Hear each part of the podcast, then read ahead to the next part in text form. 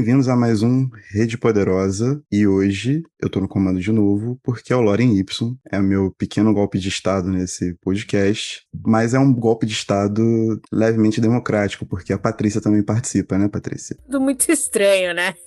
Sim. Você tá, tá a pior inscrição do mundo de um golpe de estado, mas tá bom, tá valendo, Mas- tamo aí. Mas é porque é uma questão de que a revolução será silenciosa e será suave. E não televisionada, via podcast. Exatamente, será É simplesmente um programa para você ouvir enquanto lava sua luz. Ficar puto. Espero que não com a gente, claro. Mas hoje a gente tem mais uma pessoa para participar dessa loucura. Ela que já esteve aqui no episódio de Despossuídos, uma nerdola dos livros. Minha ex-professora, saudades, Gisele Eberspecher. Oi, gente. Obrigada pelo convite de novo. Eu acho muito divertido, eu amo participar. Me chamem sempre que quiserem. É só conta e risco, Gisele. Eu tô avisando e eu que sou um dos donos do programa. Então, assim, fica, fica aí a sua, seu aviso. E, cara, hoje o Loren Y era pra ser um programa que não fala sobre nada, mas como eu sempre tô quebrando expectativas, dado alguns pequenos acontecimentos também, nós recebemos algumas mensagens muito bonitas e eu resolvi testar meu lado coach literário. Já tenho o bookshopper, né? Que é a pessoa que indica os livros que você tem que ler e comprar. E eu aqui vim fazer um papel mais holístico, mais espiritual. Por isso que eu trouxe a Gisele, que a gente vai falar um pouquinho sobre tradução, que é um tema que tem permeado. Não ri não, cara, sério. A gente precisa passar uma imagem de seriedade nesse programa, por favor. Seriedade nesse programa e você me manda um papel espiritual, coach literário. Porra, leva a sério também, pô, é. Mas olha o tanto de palavra difícil que eu tô usando. Eu falando que sou coach ainda. Isso é verdade, isso é verdade. Você não tá Parabéns, sabendo a dificuldade que eu tô tendo de fazer. Exato. Nota 10. Por quê? Porque eu leio. Ler te proporciona esse tipo de coisa. O melhor coach é o que mostra o, que, o resultado, né? Não só fala, mas ele faz. Exato. Parabéns, cara. Ler é importante porque você cresce seu vocabulário. Naquele teste do Facebook, você aparece entre os 5% das pessoas que têm mais de 27 mil verbetes colecionados no idioma, no idioma corrente, né? Do seu idioma pátrio. Uma Mas ótima métrica. uma ótima métrica, como qualquer teste do. BuzzFeed. Sim. Que é por onde eu me guio, inclusive, né? Mas enfim. Cara, eu acho muito importante trazer esse papo sobre tradução aqui, puxando um pouco a sardinha pro lado da Gisele. Ela vem com uma nova tradução de um livro inédito no país, que é o O Passageiro, do digníssimo Ulrich Alexander Boschwitz. Com sotaque ainda, viu? Caraca, as aulas serviram. Publicado pela DBA, uma editora que tá aí faz pouco tempo, mas tem publicado muita coisa boa. E nada melhor do que a tradutora para falar um pouquinho sobre esse lançamento. Então, Gisele, fala um pouquinho pra gente sobre o livro, o processo e suas expectativas. Então vamos lá. É, esse é um livro muito curioso, porque ele foi escrito relativamente cedo, foi escrito ali pouco antes da Segunda Guerra Mundial, mas o autor tem uma história muito trágica, porque ele manda um manuscrito e ele sai da Alemanha, era judeu, estava sendo perseguido e começa a fugir e, e ele tá num barco e ele também manda uma carta dizendo que ia mandar uma nova versão do livro. Então se sabe que ele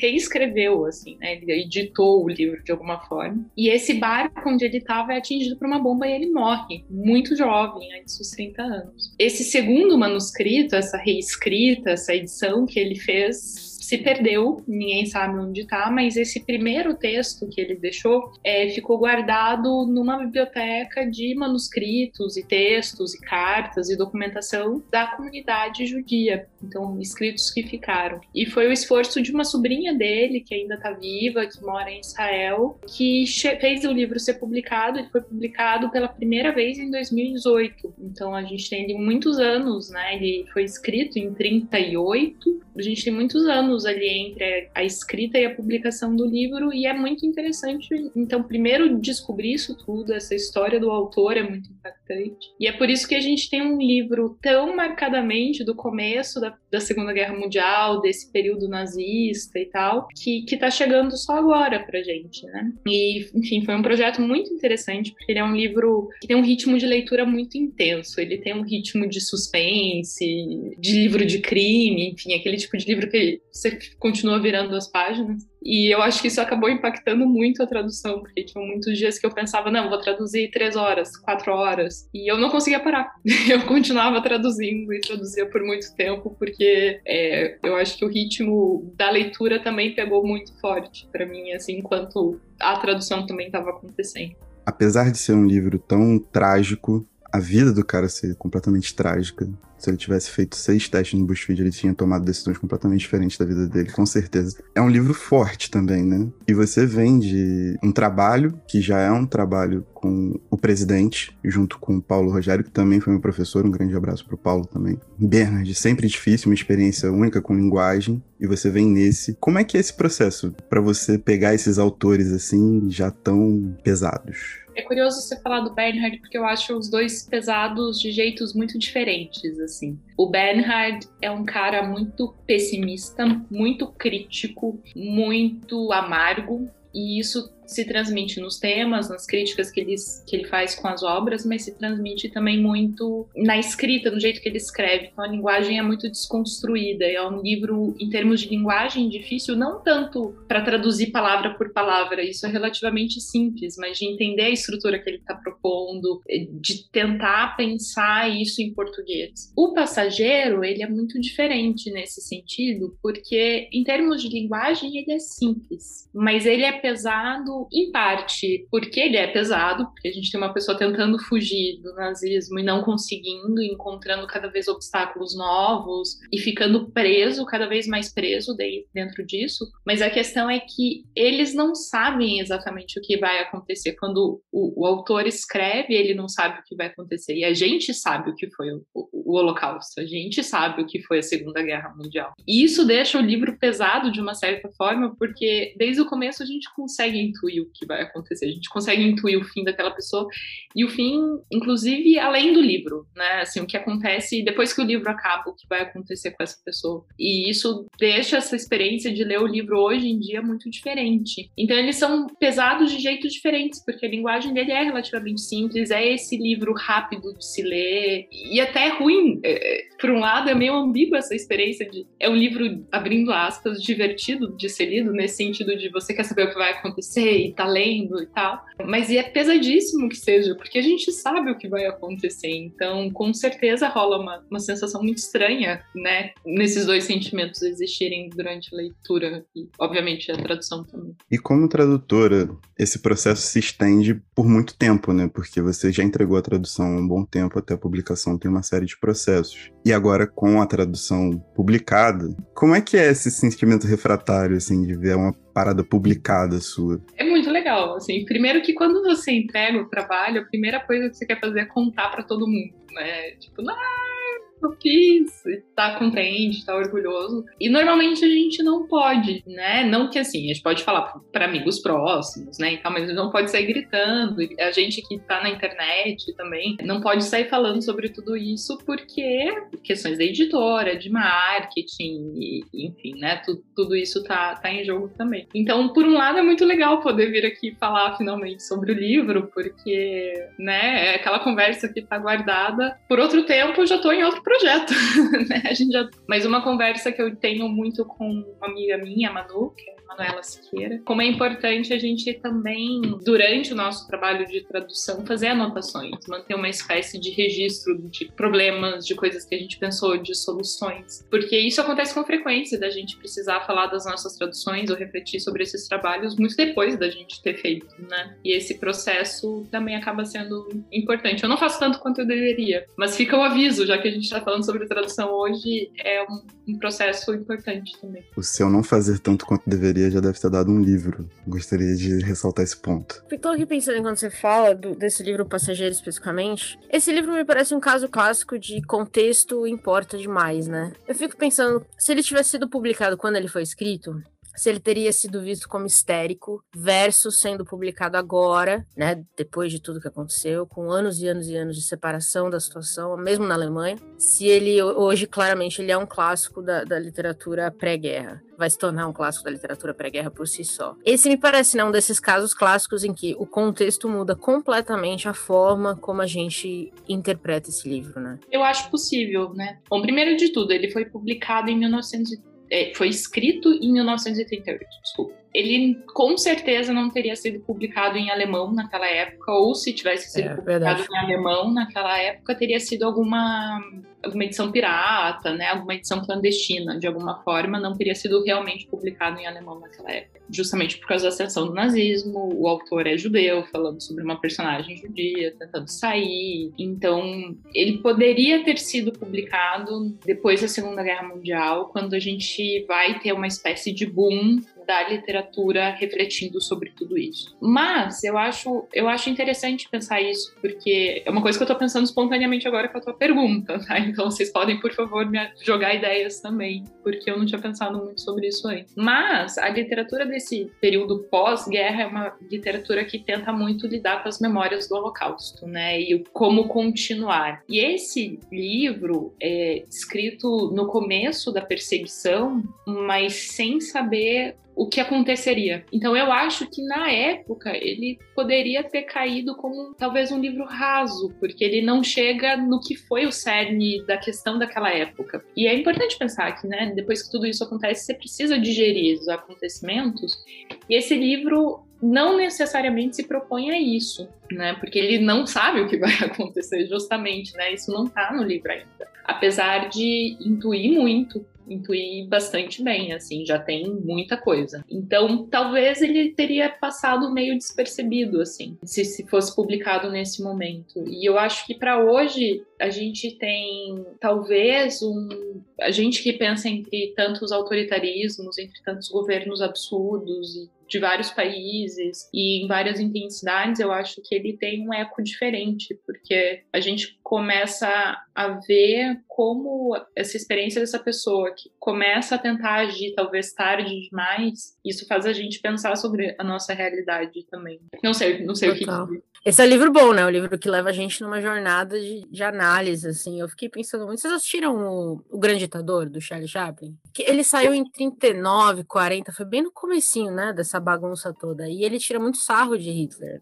através de um outro personagem. E na época você encontra textos sobre o, o, o, o, o filme falando coisas absurdas, tipo, isso na hora de piada, isso aqui tem que ser levado a sério. Do mesmo jeito que tem gente que já previa que esse filme se tornaria um clássico, né? Porque tirar sarro do Hitler na época era visto como, cara, tem coisa muito séria acontecendo pra você ficar aqui fazendo uma comédia. Quando, na verdade, o que o filme conseguia fazer era tirar um pouquinho dessa, dessa façada séria de Hitler, né? Dizem, inclusive, que Hitler viu o filme e ficou puto, porque esse tipo de gente como a gente vê hoje, que eles não gostam é de ser o, o tema da piada. Né? Então, o que o Charlie Chaplin fez foi literalmente expor um espelho na cara do cara e, e, e, rir, assim, de besteiras. E eu fico pensando nessas obras, assim, que, que começam a quebrar um paradigma, mesmo sem saber o que aconteceu, porque o, o, o filme também saiu antes da gente descobrir muita coisa da guerra antes da gente saber, por exemplo, dos campos de concentração, dessas coisas todas. Então, você tá vendo um problema que tá chegando, e eu acho que você fez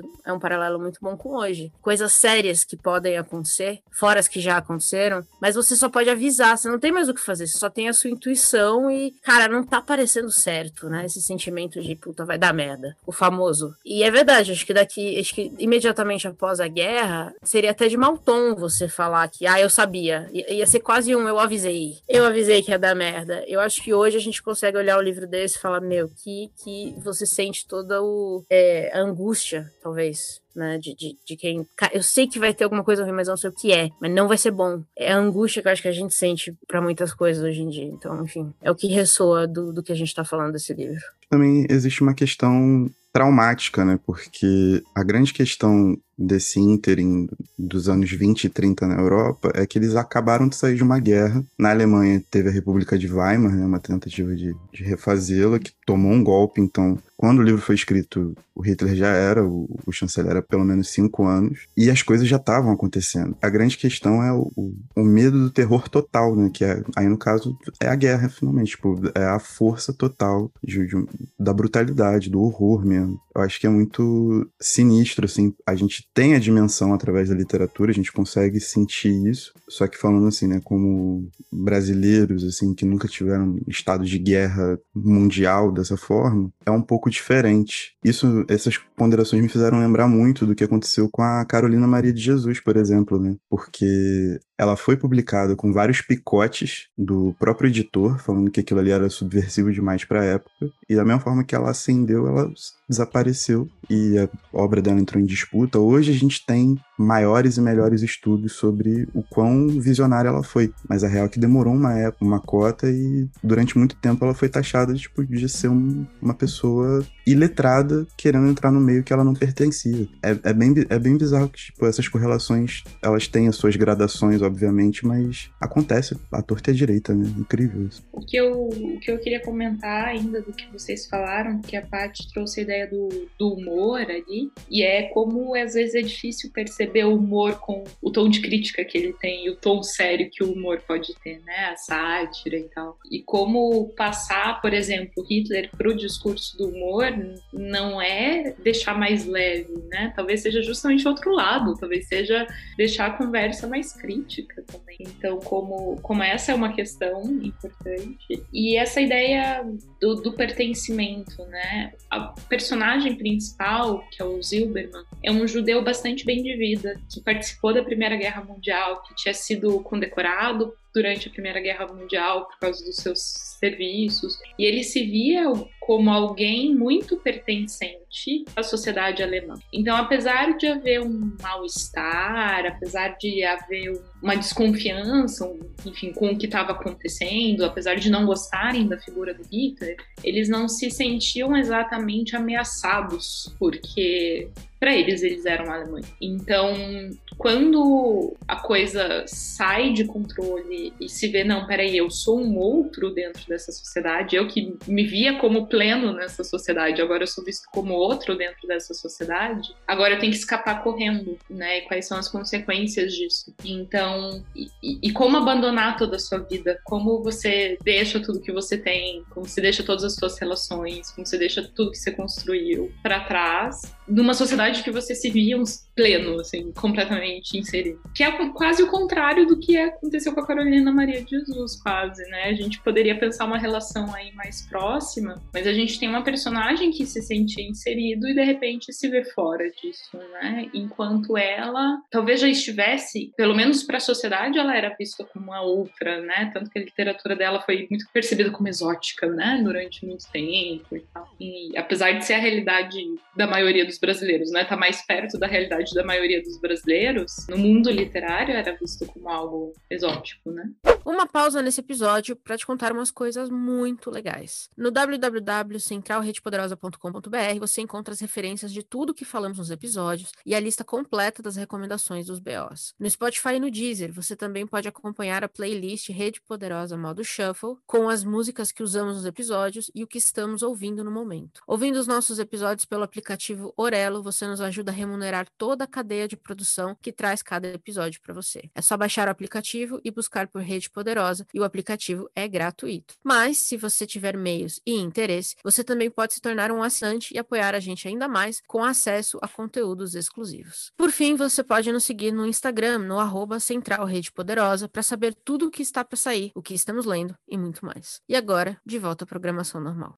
E Gi, eu ia propor, eu tinha feito aqui, eu vou confessar, vou confessar, a gente, eu tinha feito um teste do BuzzFeed, porque o tema do, do programa era sommelier de liberal de liberal, sommelier de liberal é quadro. Sommelier de tradução, né, que é uma categoria nova no, no mercado literário que tem acendido aí as ruas dos, dos Faria Limers da vida. E eu tinha feito uma rinha de tradutor também, pra gente brincar aqui. Mas eu falei assim, não, não vou destruir uma reputação. Então eu decidi fazer um, uma parada mais de resgate. Porque eu também acho muito valioso a forma como você está dentro desse mercado literário, como você foi galgando seus passos. Porque você fala de livros há pelo menos oito, nove anos, dez, né? Eu falo um pouco menos, uns oito anos. A Paty também tem o, o, perfil dela há uns dez anos. A gente continua criando conteúdo, né? Foi a linha que a gente quis chegar, mas você foi para dentro do mercado. Você tem a primeira formação como jornalista, né? mas você foi para dentro do mercado, agora é tradutora. E, e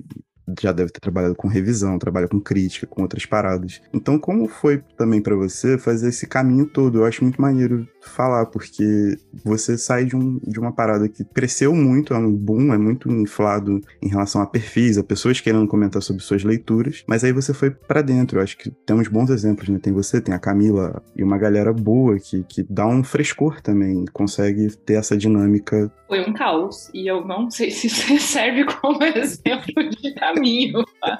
mas eu conto, não tem problema. É, então eu me formei em jornalismo, né? Eu acabei a faculdade em 2011, e o primeiro emprego que eu tinha logo que eu saí na faculdade era na produção de conteúdo sobre sustentabilidade. E eu saí disso para fazer um trainee de um grupo de mídia paranaense. Comecei a trabalhar como repórter freelancer para eles durante foi entre 2013 hum, os últimos devem ter sido por 2017 mais ou menos. E o primeiro editoria que eu comecei a trabalhar quando quando eu fui para esse esse grupo foi economia. Então eu estava trabalhando com assuntos muito interessantes aprendi muito na editoria de economia assim, aprendi a gostar do tema entender a importância do tema.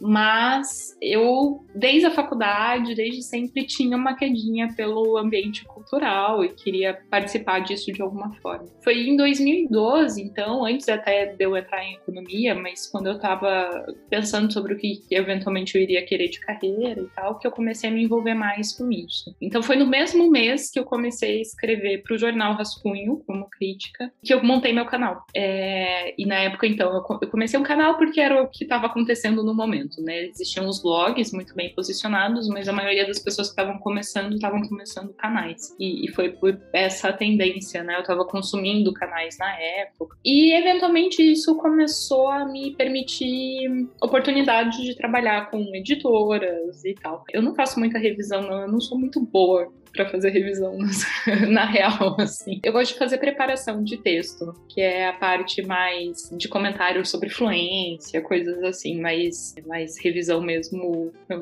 eu acho que eu não sou chata o suficiente com a língua para para ser boa o suficiente para fazer revisão. Mas aí eu comecei a me aproximar nesse caminho. E a primeira tradução que eu fiz foi uh, uns conhecidos meus que estavam fazendo um projeto chamado Love, que era um livro ilustrado, um ilustrador, Walter Pax, que é apaixonado pela obra do Lovecraft e fazia uns desenhos lindos interpretando as obras e aqueles monstros e tal. E a obra ia trazer trechinhos da obra do, do Lovecraft entre as ilustrações e eles precisavam de alguém para traduzir esses trechos.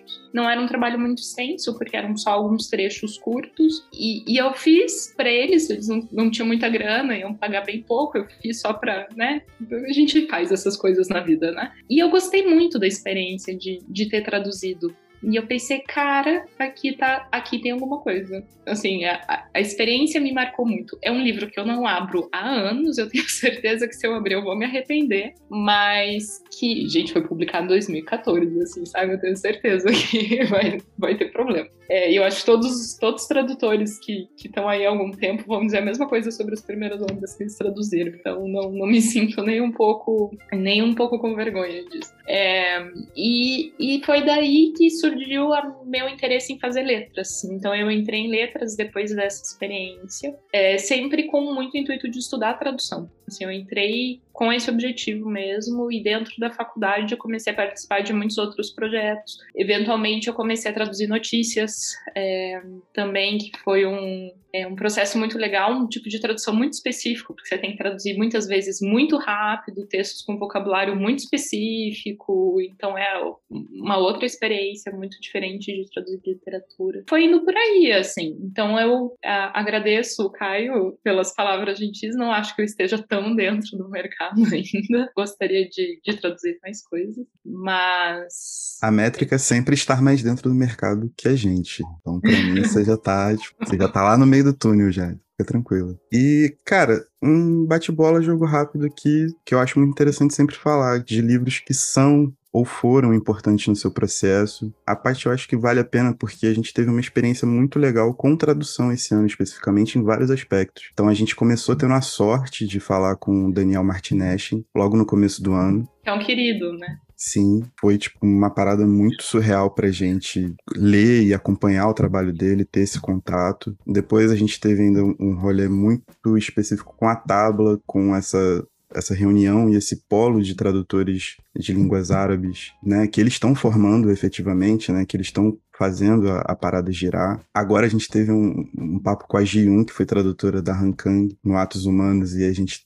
foi uma parada mais nossa de tipo ir buscar e que a gente pegou uma lebre que quis levantar, a parte deu ideia, tudo fluiu. Então tradução pra gente tem sido uma parada que tem aberto muitos caminhos. E isso me fez pensar também em algum, alguns livros que foram determinantes para admirar esse processo e seguir. E aí sabendo de você como tradutora. Existem algumas obras que, principalmente porque você lê muito em outras línguas, isso no seu perfil tá lá sempre marcado. Existem algumas obras que trilharam esse caminho para você, ou algumas traduções específicas, ou algum tradutor específico que você sempre ficou de olho nos, nos trabalhos que faz? Tem um livro, não um livro de uma pesquisadora brasileira, eu vou começar por esse, que eu acho que é um livro muito legal para quem quer começar a pensar a tradução, que é o Oficina de Tradução da Roseméria Rojo. A Rojo é uma pesquisadora brasileira de muito impacto, tem uma obra muito extensa, é, já pesquisou muito, muito tradução ao longo de muitos anos. E esse livrinho é um livrinho minúsculo, consegue apresentar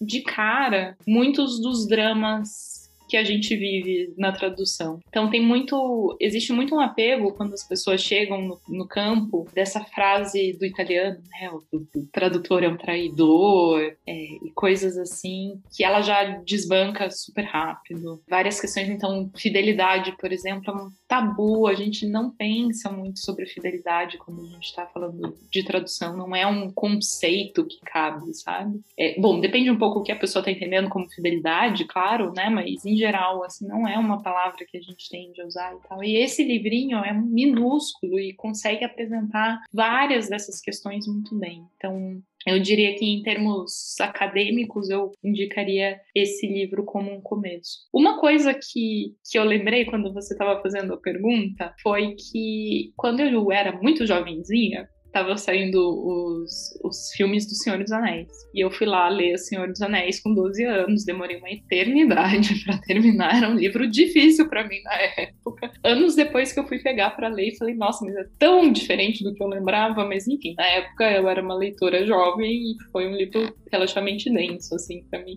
Mas como eu tava vendo os filmes, eu tinha muito contato com os trechos ou algumas frases que apareciam em inglês nos filmes, lendo isso com o livro. Então eu lembro de colocar uns post-its dentro do, do livro com as frases em inglês. Por exemplo, a frase do One Ring to Rule them all, sabe? Essas coisas assim. E eu acho que, pensando agora, foi uma das primeiras experiências que eu devo ter tido de pensar muito inicialmente sobre tradução, assim, que é quando cai essa ficha, né? Esse momento que você se dá conta de que a coisa existe de maneira diferente em mais de uma língua, né? E que não tem como ser diferente. São línguas diferentes, vai ser diferente, né? É explícito, né? E mais recentemente, eu acho que ler Susan Sontag e o interesse dela por obras estrangeiras e o, como ela encara isso como um processo de, de descoberta do mundo, um processo de ampliar as coisas e tal, que eu acho que também foi um pouco o que me puxou para curtir mais literatura estrangeira, não em detrimento da nacional, de maneira alguma, mas de me interessar por isso e, enfim, que que eu acho que também teve um impacto grande. E essa foi a técnica de regressão que eu utilizo. Vocês puderam ver agora que a Gisele voltou à sua infância e recuperou que seu destino era ser uma tradutora de sucesso. A gente sempre acha as explicações depois. Exato, cara. Tá tudo aí, ó. Tá toda a experiência do meu novo curso que eu tô vendendo no Hotmart. Mas agora, é, agora baixou o coach real, oficial. É, acho que a Caio, você falou dessa história desse ano, ter sido um ano da, da, da tradução, basicamente, pra gente. É, é muito real. Muito, né? E eu devo dizer que foi. Eu fico até com vergonha do tempo que me levou para entender a importância da tradução. Porque você cresce lendo de tudo, e se você não lê outras línguas, fala, pô, que legal, isso aqui está disponível para mim. O Dostoiévski está disponível para mim. Acho que demorou muito tempo para eu pensar, e foi a conversa com o Daniel que eu acho que deu esse estopim na dificuldade que é você traduzir um livro de 200 anos, por exemplo, para a gente ter finalmente acesso a ele. Ou da importância que é alguém se especializar numa língua pouco falada, que foi a nossa conversa com a Tabla, né? Que é gente, eles têm que formar um, um pool de tradutores para conseguir trazer algumas obras para o Brasil ou não tem, ou eu vou ter que aprender uma língua que difícil, é, até estudar é difícil. Então eu acho que é tudo para mim virou esse ano para mim tem sido muito o ano de descobrir a importância desses profissionais no Brasil, sabe? E, e, e como por causa deles a gente tem acesso hoje que, a, a, coisas que, cara, o mundo já teve acesso há muito, muito tempo, sabe? A gente tá atrasado. Eu vivo reclamando que o Brasil tá sempre atrás da curva, né? Até a literatura latina sai primeiro na gringa, depois vem pra cá. Todo episódio eu reclamo disso. E é real, isso ainda acontece. A Melchior saiu lá e agora tá saindo aqui. Então, quer dizer, eu reclamo pra caramba. Com razão. Eu vou me dar a razão. Eu me, né, Caio? Se você não se importar. Não, eu vou me dar a razão. É. Não mas assim, junto? É. Mas é por causa de, da, da tradução, da, das editoras e dos tradutores que a gente tem sequer acesso a algumas coisas. Tem coisas que tenham morrido na história. E eu fico imaginando tudo que não veio para cá. E já se perdeu. Então, assim, tem sido realmente um ano em que eu, eu vejo a tradução com outros olhos, assim. É muito triste, eu tenho 35 anos, eu sou leitora pelo menos 20. Agora que esse tipo de coisa veio para mim. Eu também tive muita dificuldade em ler O Senhor dos Anéis. E depois você vai entender que, dependendo da tradução, também é mais difícil ou mais fácil. Demorou muito para essa ficha cair para mim. É muito, é muito doido. Esse tem sido um ano realmente crucial para essa conversa na minha cabeça. É, e é muito importante pra gente ter contato direto com a galera que mete a mão na massa, sacou? Tem sido muito maneiro porque é perceptível a evolução, inclusive nos termos da discussão. Eu fico brincando muito, mas a experiência do ano, um valor muito grande, um valor afetivo, obviamente, mas um valor de, de descoberta, um valor intelectual por si só muito, muito, muito maneiro. E a gente vai continuar nesse caminho, né? A gente vai continuar metendo pau na todavia, a gente vai fazer esse tipo de coisa sempre. É meu esporte favorito. Mas. É, Calma aí que eu perdi o raciocínio, foi querer dar uma alfinetada no Todavia e. Desculpa. Desconectou alguma Quebrei coisa aqui. Exatamente. É mais forte do que eu. Mas é interessante, é interessante a gente conseguir compreender um pouco melhor de como a cultura, tipo, ela se dá através das suas várias manifestações pela linguagem, o tradutor é esse veículo, né? Esse motor que faz as coisas serem transferidas para cá da melhor maneira possível. E Gi, é um papo mais descontraído, mais solto mesmo, mas pra gente é muito importante ter você aqui, tipo, não só em relação às suas nerdolices, que sempre são muito bem-vindas, mas também porque particularmente eu gosto muito de você, é uma admiração real. Paty Idem, né, Paty? Vamos fãs. Fala que sim, por é favor. Mútuo. é mútuo, gente. E, pô, se você quiser deixar algum recado, alguma consideração, é, comprem o livro. A DBA é uma belíssima editora, inclusive. Eu dei uma olhada no catálogo, já puxei algumas coisas. Mas comprem o livro da Gi, com tradução da Gi, não é da Gi. Né? Pra mim é da Gi, mas comprem o livro. E se você quiser deixar algum recado, alguma consideração, tá no Eu vou deixar uma consideração, porque é óbvio que você tá falando e eu tô pensando mil coisas, né? Uma coisa que a gente pensa muito é sobre a questão da invisibilidade ou visibilidade do tradutor, da tradutora, que é essa ideia de pensar que, ah, o Dostoiévski, você está lendo um livro do Dostoiévski em português e ponto sendo que você teve essa pessoa que lia russo, que interpretou aquela obra, que fez escolhas de vocabulário, que fez escolhas de estrutura, de ideia, de projeto, para trazer o Dostoiévski em português, né? E óbvio que esse livro nunca vai deixar de ser do Dostoiévski, mas ele também não é mais só do Dostoiévski. Tem uma outra mão nesse livro que a gente está lendo, e quando a gente fala de visibilidade da tradução, é um pouco pensar nisso, né? Esse livro que você está lendo teve outra mão ativa dentro dele. E quando o Caio fala ah, o livro da Gi, óbvio que não fui eu que escrevi o livro, mas também fui eu que escrevi o livro, porque eu digitei todas as palavras que estão nele, né? Então, assim, não, não fui eu que escrevi, mas também não, não fui eu que escrevi, né? Então, como a gente pensa essa relação é muito importante, né? E, e querendo ou não, os sommeliers de tradução são chatos muitas vezes pra caramba, mas eles, ao menos, fazem muito esse papel de tornar o tradutor visível, né? Para o bem ou para o mal, eles estão tão trazendo essa discussão muito ativamente de dizer tem outra mão nessa obra, né? É, e eu acho que na maior parte desses comentários que a gente lê no Facebook, muitas vezes é para mal, mas enfim, é, o reconhecimento de que essa mão está ali, está existindo, né? Então é muito interessante pensar esse movimento também e, enfim, como é importante, né, a gente pensar sobre tradução, como, como isso também marca o nosso caminho como leitores, também ficar como parte da nossa formação. Até no sentido de o que é traduzido, né? Que depende dos tradutores, depende das editoras, obviamente. Enfim, eu acho que é importante a gente falar sobre tradução, então até fica o obrigado e o parabéns de ter sido um tema tão, tão presente nesse ano. Aí, a gente só fez isso para alimentar nosso ego, que é o segundo capítulo do meu curso que é a retroalimentação do elogio. Gi, muito obrigado por ter aceito, ter topado essa loucura. Pô, a gente só tem a agradecer, tamo junto que você precisar, é só falar. E, Paty, alguma consideração final? Não, cara, só agradecer o trabalho, porque eu acho que deve ser. Eu sei que não é fácil, não é mais alemão, né? Que é uma língua de doido. Agora está em Viena. Mais línguas de doidos, imagino que virão por aí. Mais, mais livros doidos virão por aí, espero. É, mas muito feliz da gente poder ter acesso a essas obras na mão de gente tão boa. E assim, a gente falou quando você veio aqui falar de Úrsula, e a, a mensagem segue: casa aberta sempre. Venha mais vezes. Estamos aqui para isso. Eu vou aproveitar. Não só estou aproveitando agora, como com certeza vou aproveitar mais vezes. É isso. Aqui é o círculo se retroalimentando sempre. Como os dois mundos lá da Úrsula funcionavam. Ó, o link para vocês ouvirem o episódio. Sempre tem um gancho. E temos o episódio, Paty? Acho que sim, cara. Eu vou, vou deixar na sua mão esse. A loucura então, é sua. É isso. Tchau. E tchau. Obrigada, gente. Tchau.